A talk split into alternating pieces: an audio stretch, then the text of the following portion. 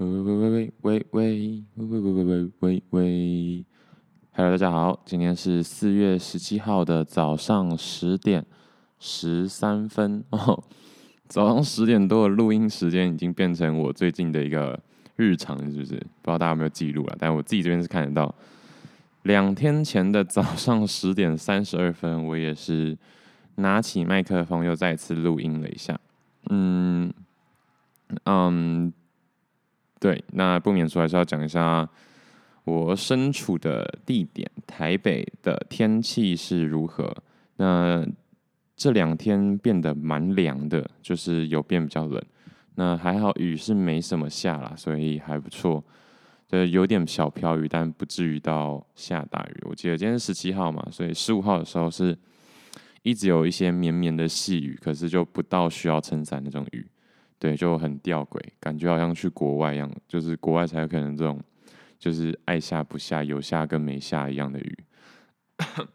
好，那但就是前几天在台湾出现了，哎，十五号，十五号那天早上我还有录音啊，对对对，但十五号晚上的时候就就是下这种奇奇怪怪的雨，就是这样啦。那为什么今天又想要录音呢？因为今天十七嘛，礼拜三是四月二十，这这集应该是要四月二十号上传啦。那礼拜一我确定完全没时间，礼拜二。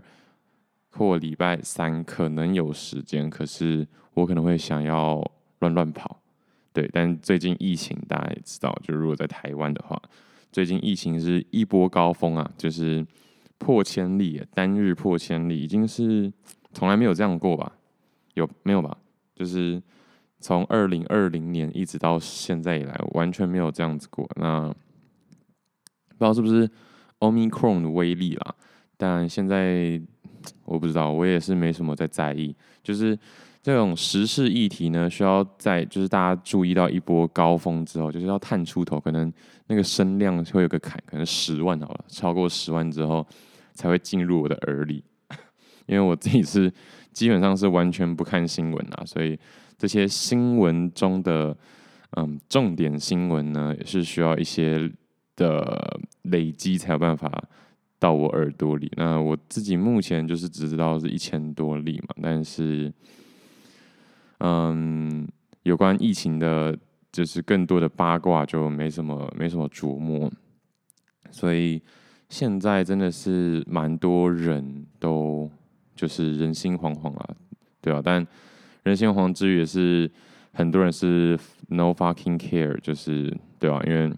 没办法，就是他们的他们的论点是生活还是得过这样，但确实啦，不能说生活就因为这样就需要到停摆。不过，就想想两年前的时候，一堆人是什么样的态度，没有？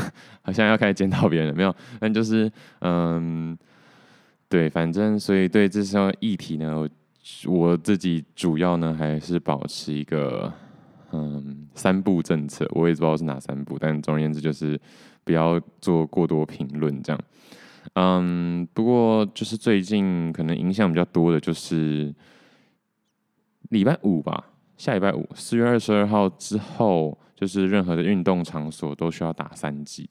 那对，呃，比较影响我啦，呃，不是我自己，就是影响我。对，打三剂这件事情呢，打三剂才能进运动场所，真的是有点。有点问号，对，那但是对一样嘛，就是会有些人就说，那政府就是鼓励你打疫苗，对啦，就是对啦，就是多打一点就比较好吗？嗯，但是不打又比较好吗？其实都没有什么一定的理论基础吗？没有啦，其实我觉得当然打可能是好一点点，但是对很多人来说。应该说，对某一群体来说，打疫苗是真的很有可能丧命的人，这样他们还需要打吗？对啊，那我自己是感觉，嗯，打完之后我可能就还行啦，就是我比较没有什么副作用，就只有肚子比较饿而已，就是还不错的一个，还不错一个副作用。但是其他人真的有些人是蛮可怕的。就看起来岌岌可危这样，OK，但希望台湾不要进入三级啊！如果再进入三级的话，真的是要找工作了，就是真的是要，真的是要有很大一部分人要有直接被挤倒这样子，也好啦，就是 massacre 嘛，就是要大洗牌、大屠杀一下，然后让整个产业新陈代谢 好，但希望自己不要是被代谢那个就好了。OK。那嗯，就我写了一些文字，但我又觉得，就是每次都这样，就是写了一些类似逐字稿或者是文稿之后，真的要讲又没有那个情绪可以讲。不过我刚刚在写的时候，安安静静的写的时候，是感觉蛮有蛮有氛围的。而且最近真的是被张震岳歌就是一波扫到。那张震岳歌本来我就算是蛮喜欢，但是你就是就是有这种人嘛，就是。我就这种人，就是他有很一些很耳熟能详的歌，你觉得很好听，你觉得你算是喜欢这个人，可是你就只听那几首，就不会去挖他专辑里的其他歌。我觉得就连怕胖团也是去年的时候才开始一首一首听，因为我可能就听鱼啊，可能就听那个月半什么东西的，反正就是就只听那几首你觉得好听，或是说你觉得还不错的，但你不会把他这个人这个团体。所有出过的歌一遍一遍拿来听，可能就像我的 podcast 也是一样嘛，就是你不是呃，就是可能就是有些人可能会觉得某一两集哎不错听，可是他会不会一集一集翻出来全部听完？我觉得很难啦，尤其 我这种哈、那种产量高到基本上是真的是如我所预言，就像是那个数位乐色一样的这种频道。来看一下，现在是几百集了？现在是一百二十一集，其实真的算是蛮多的。一百二十一集，我觉得很多很多动漫都没出到这么多集的人。其实我以前都觉得，哦，那动漫太夸张了，这样子怎么看得完？结果像什么柯南啊，或是海贼王，就算就算是棒球大联盟好了，六季可能也才一百二、一百五十集而已。然后我才我才。哦，第三季啊，好听点是第三季啊，但是其实我没有这个技术呢，是一个心态上的转变，所以其实不用太看在在太在意这个技术，就是后面我就像今天今年的编号，我就变成年份跟这一年的第几集这样，我觉得之后都这样子去做会好一点点，或者是说我可能会变成年月，然后那个月的第几集这样。所以还不确定了，不过我现在是觉得年份再加上，嗯，今年的是第几集，感觉这种这种编号方式还算不错。对，但总而言之，其实那些看起来很多就是快看不完的动漫，也才一百多集，甚至是呃台湾的一些连续剧、乡土剧，好啦，其实娘家那种七百多集的，可能就就是真的有点多。不过我有预感。我觉得我会超过那些人，但是其实你会知道娘家七百多集是真的很屌，因为如果一周一集的话，一年才五十二集，他七百多集要播十年呢，所以就是我觉得我跟娘家 这样突然自己讲都觉得很荒谬。这样我现在 podcast 被定位成娘家这种乡土剧了，是不是？但不是，就是 就是说，嗯，娘家这种乡土剧其实。那种请假卖 gay 搞有他的这个嗯魅力所在，天哪，不行啊！我觉得这样想想，我觉得可能我要转换一下思考的方向，在定位上不可以定成这样子。但是我还是觉得这种量产的感觉是很很爽的啦，因为这种东西是真的是追不上。那当然，如果品质也可以要求一下的话，那会更好。可是。数大就是美，但是量大就没价值，就是这样。这叫什么？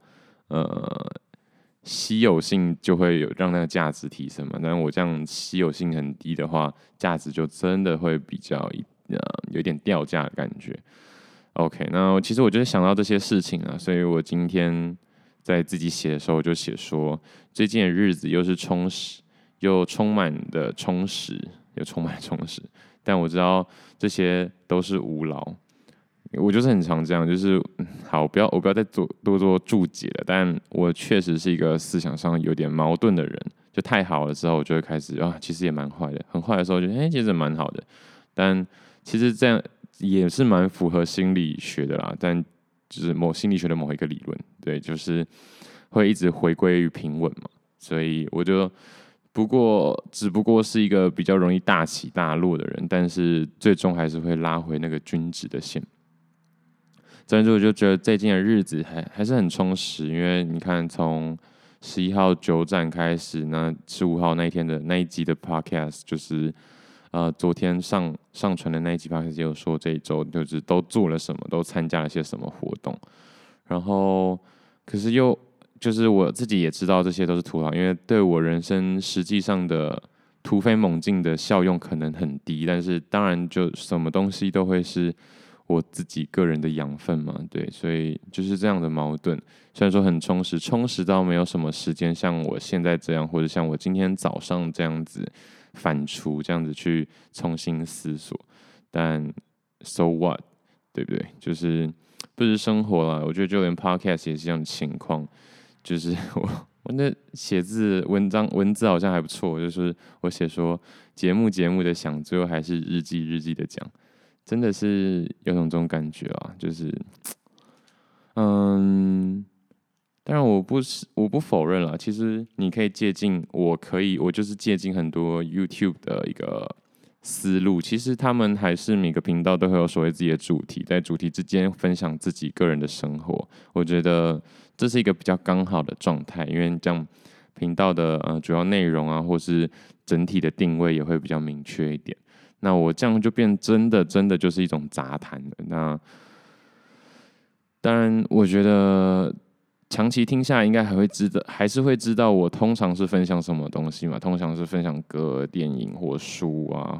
然后虽然说都是生活啦，生活为主轴，但是我的生活可能就是充满着这些吧。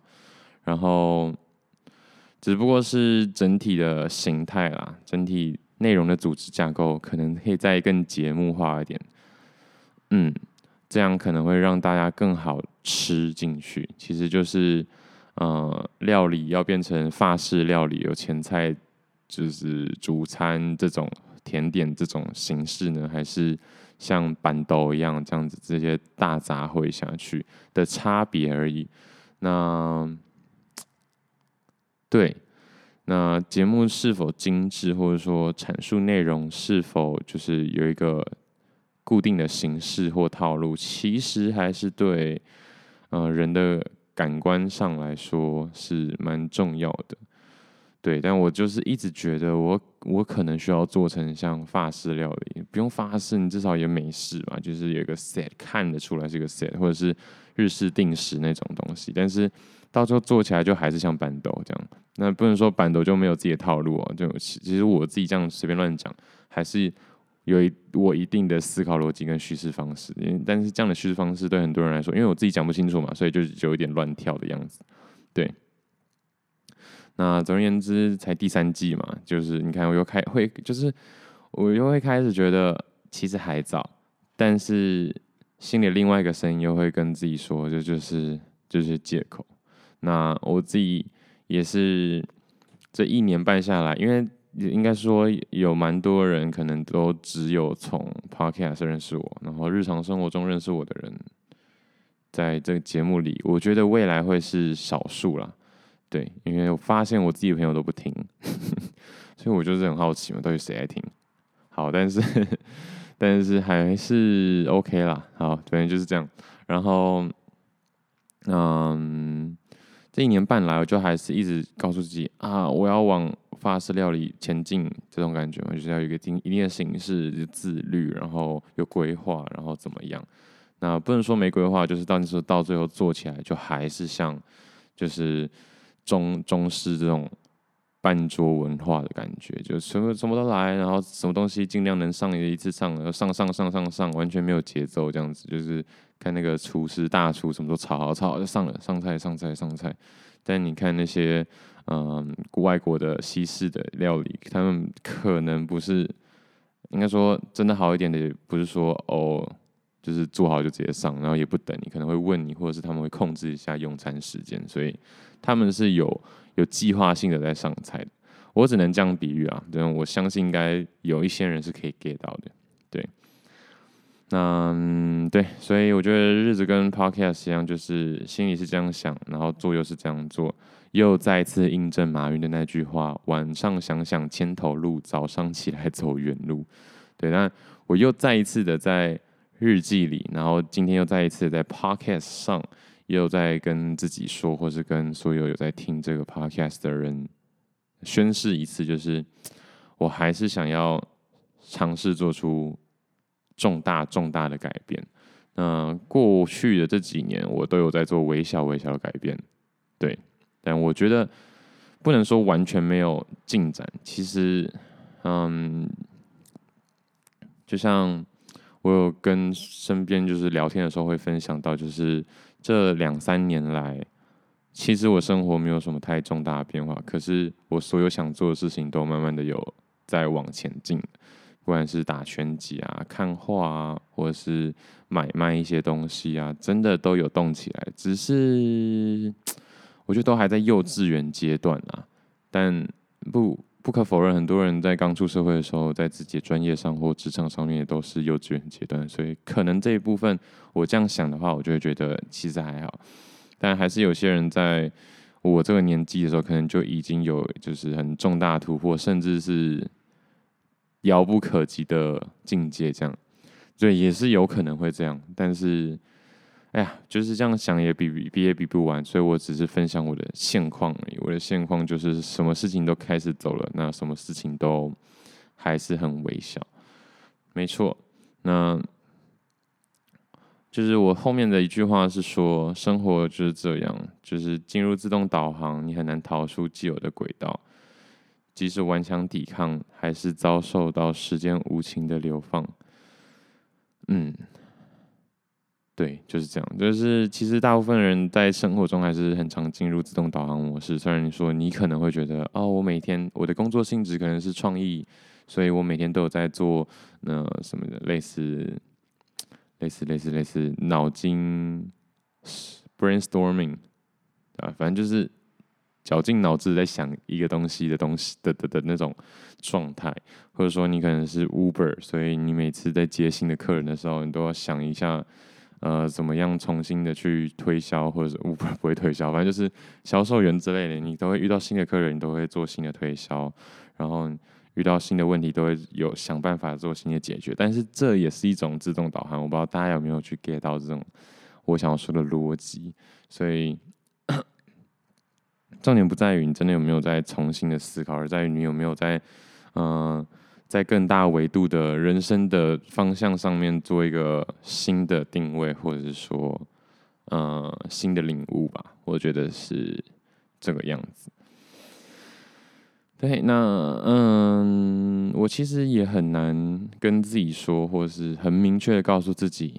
如果我明天就要开始改变，或者甚至是今天就要开始改变，我能做些什么？但我可以分享一下，我觉得我做过很不错的改变，但是现在又会掉回来，就是真的很难维持下去了。尤其徒手的那些，如果就是哦，之前应该因为这不是同一个人设，但是我之前就是会很坚定的每天伏地挺身一百多下吧。很坚定，但是那时候那那一整年真的是疯狂的伏地挺身。那时候做伏地挺身真的就跟喝水一样。好，我这样挖出来一下那时候的日常，因为我有跟我的朋友分享过，所以会有一些文字的记录。Line 在这里就非常的好用。好啊，啊，我现在找不到那个朋友是怎样？哦，找到了。好，那时候早上的时候，哦，就是疫情那一阶段，哇，那真的是早中晚都在都在认真拼诶。早上的时候，伏地挺身五十下，再来核心两分钟，再伏地挺身五十下，再核心两分钟，再伏地挺身五十下，再核心两分钟，这样一整个 set 一整个套餐做下来，可能会花我十到十五分钟。然后在就是 YouTube 影片腹肌十分钟，然后这个也是那时候做到就是诶、很顺手。但我后来就是前几个月吧，因为我这几个月都没做，前几个月去做的时候，天呐，好不要再想了，想了就觉得。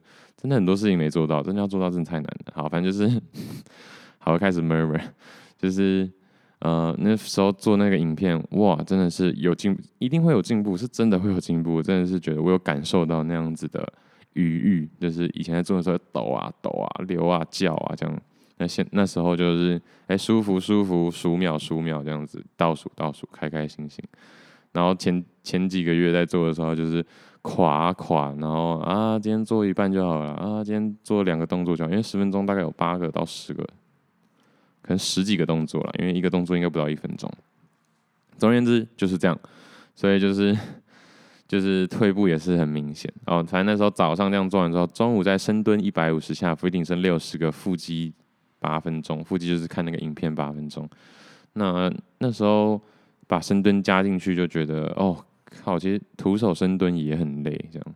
然后晚上的时候就用那个 Nike Training Club T NTC，哦天哪，那时候也是积满一个月，开心的跟什么一样。然后就好像没有第二个月了，就是也是很难啦，真的。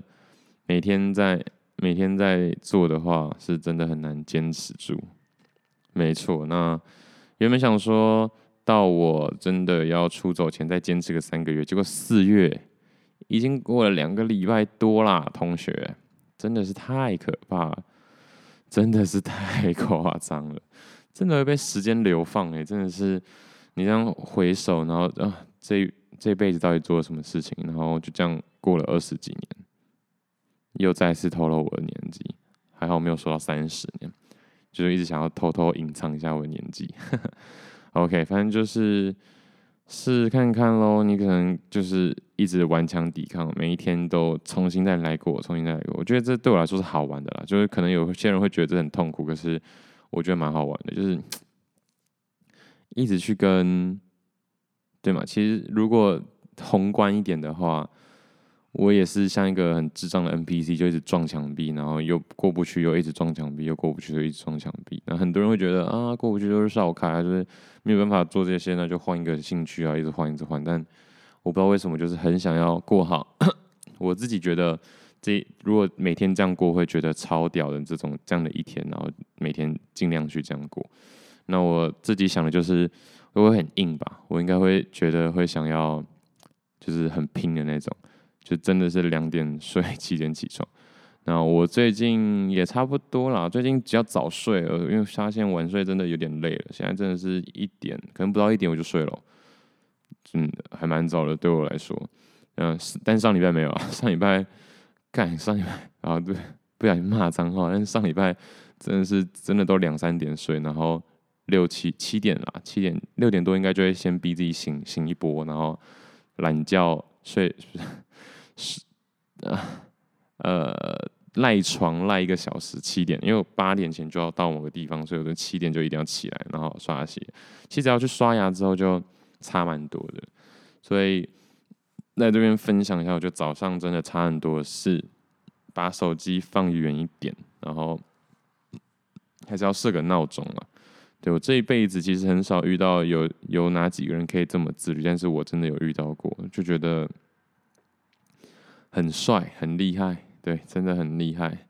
我说遇到过，就是完全不用呃闹钟，然后就是有一个自己的生理时钟，该睡就睡，该起床就起床。看起来好像很呆板，可是实际上很屌啦。就是如果对啊，如果是真的，真的蛮厉害的啦。但我觉得我之前就想要伸缩自如嘛，就是我。三天没睡，然后一天可以爆睡，然后或者是我也可以都超规律，我也可以都超不规律，对。但是其实这样是蛮不健康的，但就是没有一个标准答案，我只能这样讲。因为太过于规律，其实也会觉得被也会被觉得呆板，然后太太不规律，自己又会累，其实别人也有点跟不上你这样。对，那最近就是有一些像之前。认识的一些操盘的朋友，他们就非常的不规律，那也是蛮厉害的。但他们就是在健康上就会做出，应该说就会得到相对应的啊负担。这样好，那十五号那天录完音之后，就是我就去送货啊，对，就是最近最近的一些买卖，有一些新的新的怎么讲，新的。客户对，然后下午啊就上班工作，上班工作，然后晚上的时候马上就去想说看一下最近刚上映的一个电影。不过这个电影是很冷门的，类似纪录片，是玛丽娜的五百一十二小时，五一二小时。那如果大家记得那个玛丽娜，其实我之前有讲过，不过我好像有讲错，就是我被纠正一下。对，那玛丽娜就是我之前说那个行为艺术之母，做过非常多疯狂的事情。嗯，像她之前有一个展览叫做《凝视玛丽娜》，展期三个月，她就完全坐在椅子上，与她的就是那些进展场的观众对视，就什么也不做，也没有吃饭，然后她就只给了一个结论，就是最难的就是什么也不做。那呃，我是觉得蛮厉害啦，因为展展就是一天，他我记得他那一场展览应该还是会回家睡觉洗澡啊。不过就是开展展场一开，他就可能坐在那边，可能要坐个十个八到十个小时吧，就一直坐着。其实屁股蛮痛的，感觉好可怕。但嗯，凝视玛丽娜也有电影，它不能说电影，其实比较算是纪录片。然后跟我昨天前天看的那个玛丽娜。的五一二小时就有点像，其实他就是把他的呃展览记录下来，然后像像是访谈节目一样，就是美国那种实境秀嘛，就是会把观众抓过来说，呃、你当时都是怎么想的、啊？怎么样？有什么体会？这样，然后玛丽娜也说一下，呃，我为什么要这样子做啊？然后有什么感觉？对，其实这样会让我很想要去看啦。但是这一次就是我才知道他的。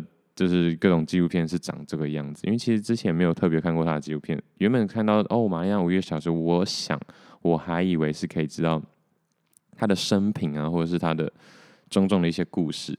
那当然，其实就是跟我的 podcast 一样，多多少少会透露一些他的故事，但不是一个重点，就是不能像在看维基百科一样，就是把他所有人生的 highlight 集中在一起讲，然后稍微挑个重点讲就好。对，所以其实我的 podcast 就是。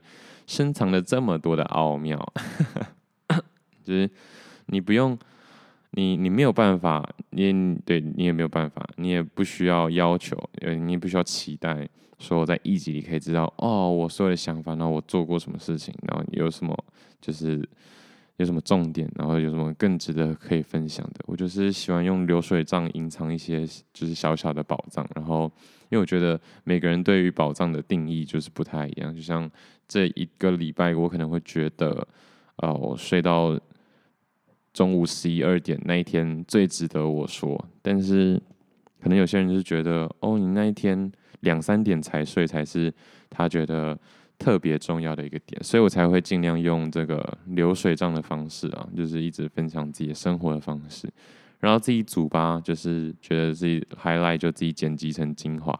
你像国栋跟那个统神不就这样吗？他们就是开直播就开直播，然后就就会有粉丝自己剪精华，真的蛮好笑的。其实最近真的是哦，看那个国栋啊，他跟力量人啊，力量人是那个统神他儿子，真的是又好气又好笑，但是又可爱又可悲。那其实大家每个人都这样了，所以其实我觉得，因为之前也跟朋友讨论过，就是，嗯、呃，统神这样把自己儿子当做直播工具，是不是？可是真的是直播工具吗？那真的又不是直播工具吗？确实啦，统神自己有说，哎、那个小孩出来就有流量，把小孩叫出来，这种靠背的话，可是他自己心里不知道这样其实很不行嘛。我觉得他也知道，但是不知道，他可能会觉得，哦，这是表演的一部分，这样。对，但总而言之啊，每个人人生嘛，对不对？所以才会说现实生活就是比嗯、呃、电影里或者是剧里更荒谬，确实蛮荒谬的。你能想象吗？你能想象吗？这之在这之前，应该说在这种 YouTube 或是网直播盛行之前，有哪一个剧作家会想到有演员会把自己的小孩莫名其妙抓上台，然后做即兴演出的？没有没有没有这种剧吧？有吗？有吗？我想知道有没有有没有办法 comment 一下，就是有没有办法留言告诉我有哪一部电影或者是剧是这样做的，对吗？没有吧？就是连素人想当演员的人都不容易上镜头了，更何况是对了，你说抓素人，我觉得这种还算可以，可是抓自己小孩的，我真的觉得哦，很少啦。对。那总而言之，而且就是他还完整呈现哦，不是说什么默默无名的人哦，是要哦这样讲好像威尔史密斯是不是把自己小孩抓上？可是那不是，那不是即兴啊，他没有一直在搞他自己小孩。好，越越讲越越是不是激起大家想要去看同统神跟国栋的影片的，对不对？那最近就是我觉得很爆，但不行啊，这脱节了。现在原本是玛丽娜时间变统神统神国栋的时间是怎样？好了，反正就是 玛丽娜，完了，我觉得有一个超，我觉得超爱的。那时候我有说，就是我提到了，我没有说得很清楚，就是他在他的作品《情人杠杠长城》这部作品里面呢，他在他跟他的呃情人乌雷。在中国万里长城上的两端各自往中间，然后走了大约两千五百公里。两千五百公里什么概念呢？啊？两千什么概念？呃，我记得台北到桃园可能五十公里。靠！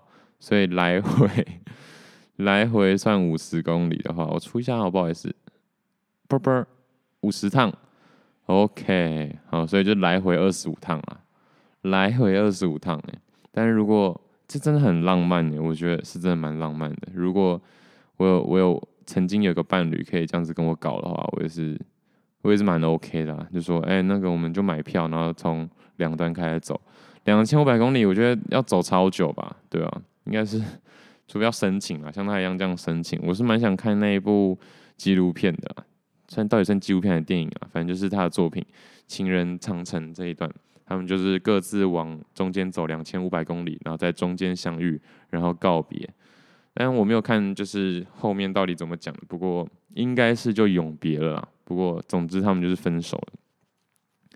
应该说设定上他们就是要永别。我觉得这种感觉很凄美。这样，那他们也还有做过很多很猛的，就是行为艺术，就像是互相吸入对方呼出来的空气，就十七分钟之后。他们两个都昏迷不醒，很屌哎、就是就是嘴对嘴这样子互相呼吸，然后把氧气全部吸完之后一起死。靠！我觉得啊，为什么没有人这样子在自杀？好，这样不行，自 S 自 S 要像要像对岸一样，就是要一些文字狱的部分，这样才不会失言。对，但总而言之，真的很多很啊。很厉害的想法，嗯、还有一些嘛，他他，我觉得我记得他最有名的应该是那个啦，就是站在展场，然后把自己麻痹之后动都不能动，然后桌上就是展场里面放很多工具，任由那些参展的人，现在参展就是进观众们就是随便你搞这样子。对，然后那一部我也是还蛮想看会是怎么样的。我觉得主要是因为我看完这一次的玛丽娜的五一二小时之后，如果都是这样的形式的话，那会真的蛮有趣的。只不过这一次这部电影就是他在伦敦办的这一部这个这个展，就比较还好一点点，但还是有一些我觉得很很值得分享的一些点。那。玛丽娜五一二小时这个作品呢，是他在伦敦就是办了一个展览，然后要办五百一十二个小时，好像是六个月吧，四个月还六个月？哦，那跟我当兵一样诶。那我去当兵的时候，我就在我 podcast 说，哦，接下来是我 podcast 特辑，叫做“叉叉叉”的五一二小时，Wonderland 的五一二小时这样，然后就记录在军中的五百一，哎，好像可以诶。我天哪，突然觉得好像。好，我把这个计划记下来了。哎、这样就会不小心透露，其实我还没当兵这个事实，哎，好可怕。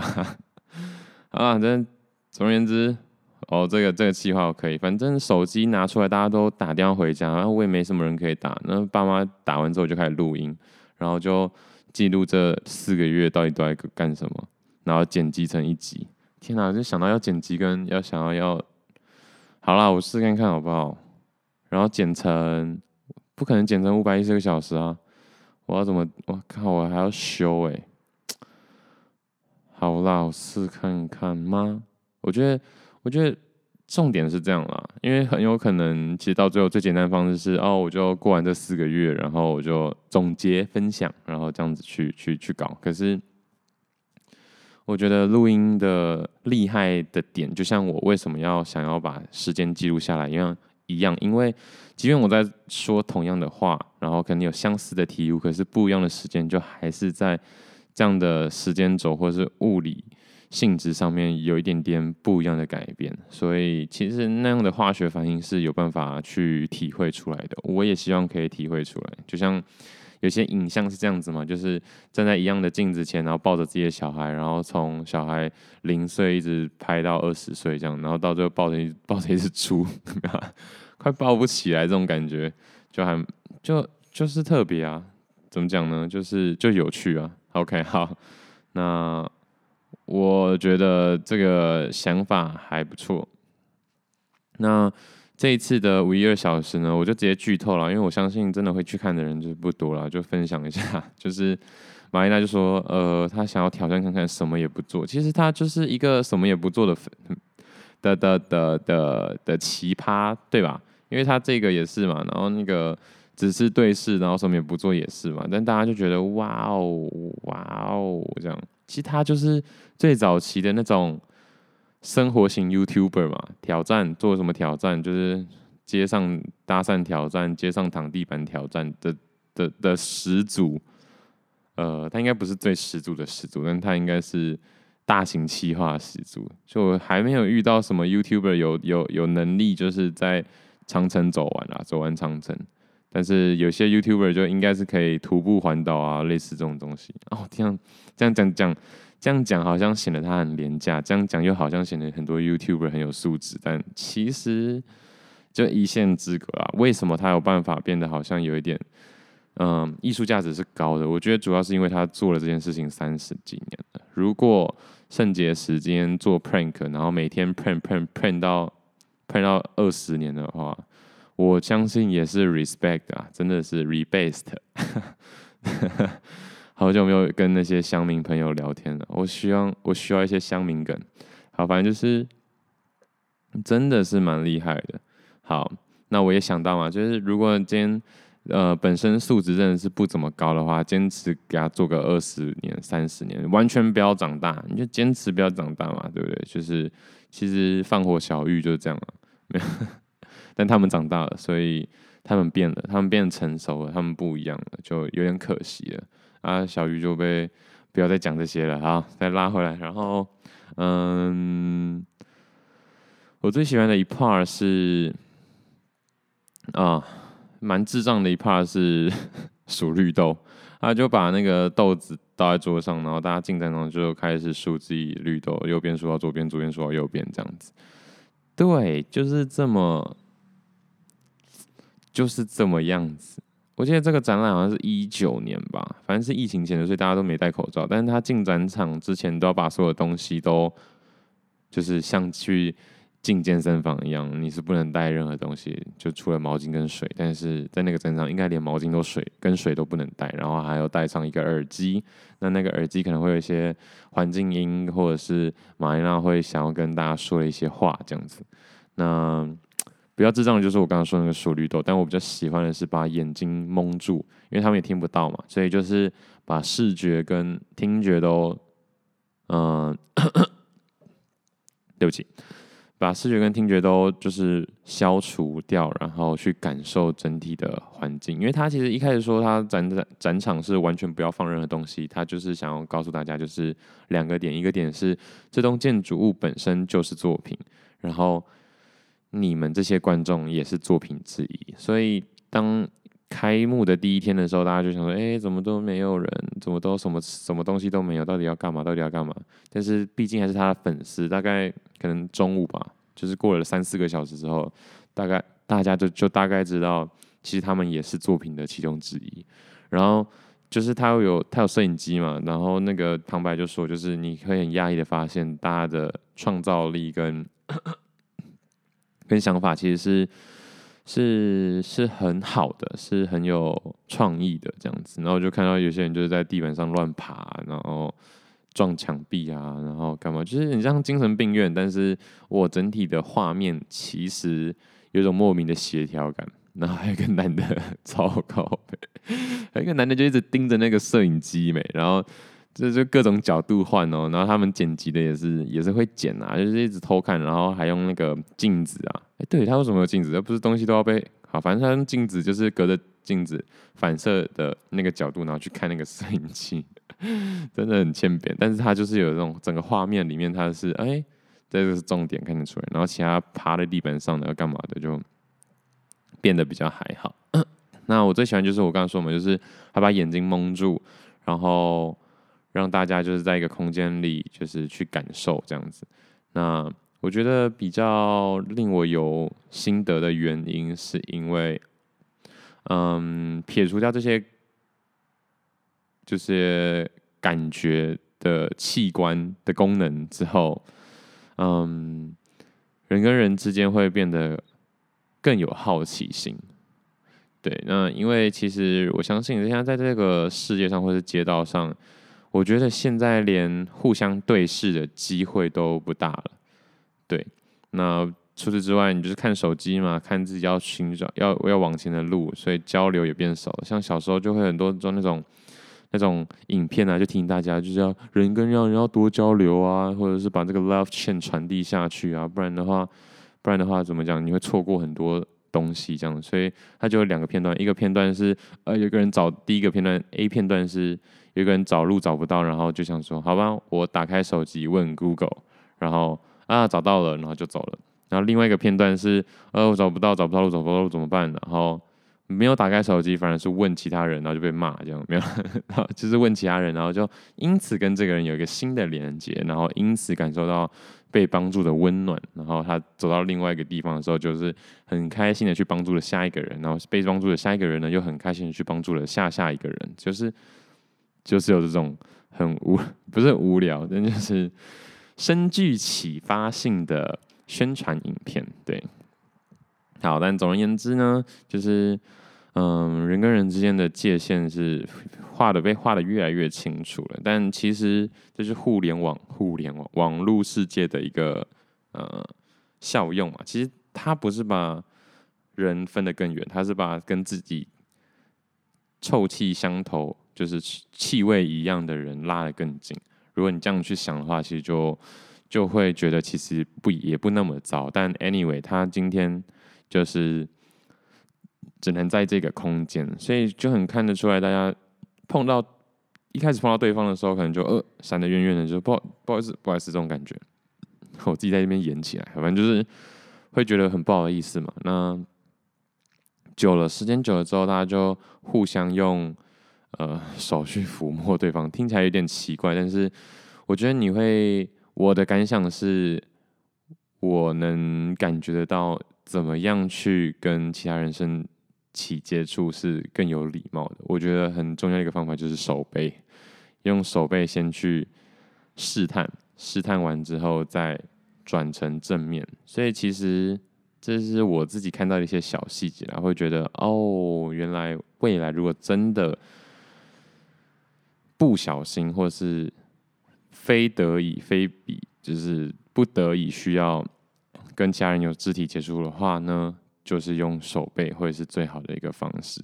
那我我想不到，也想不太到什么时候会跟别人有肢体接触了。但是我现在就是会打拳击嘛，我觉得这种这种，或是以前打篮球，对啊，哦那种，可是打篮球不可能用手背啊，看起来很蠢。打篮球这边手背去那边卡位，神经病。啊，反正就是 这种，所以才有一群人会喜欢这种肢体接触比较多的运动。但我自己个人是。敬而远之，但因为拳击的关系，因为我觉得我想要突破这个肢体接触的限制的关系，所以我觉得之后未来一定会越来尝试越来越多。先从拳击开始，再来一层就是嗯、泰拳，可能再来是巴西柔术，然后就要搅来搅去这样。啊，听起来很可怕。好，那总而言之就是对视是一个嘛，然后再就是眼睛跟。听觉都蒙起来，然后去跟其他的个体做认识。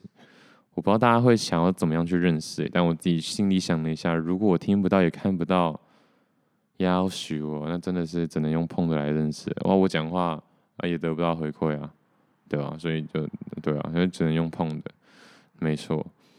那这也变相的让我又延伸了一个想法，就是为什么那个。五体不满足的主角有办法和这么多的人交心，对，因为他就失去了很多感受，所以他可以很专心在某一个感受程度上。那很大程度就是他需要靠触碰，因为就没四肢嘛，所以他才他只能用这种方式去感受，或者是去传递讯息。因为他没有肢体动作啊，只有嘴巴、眼神，所以他眼神一定会非常锐利。对，那像我这种就是偏大只的人，刚刚肢体动作稍微挥舞个手，然后不小心把人就是撞倒的话，那我就不比较不需要眼神嘛，不需要脸部表情。对，所以都是情有可原的。好了，越讲越歪，其实。有些是搞笑，有些是认真，我不知道大家有没有 get 到哈。那没有 get 到也没关系。那个，我相信以后的 PTT 可能会帮我做一些注解，就像有些 YouTube channel 上面的留言会会稍微抄译一下影片，或是作者想传达的讯息跟内容。好，那我觉得今天就到这边吧。其实主主要是为了二十号那一天啦，就是我怕那一天之前没有时间可以去录。因为我后接下来时间可能就还是应该说行程上还是排的有点多事情。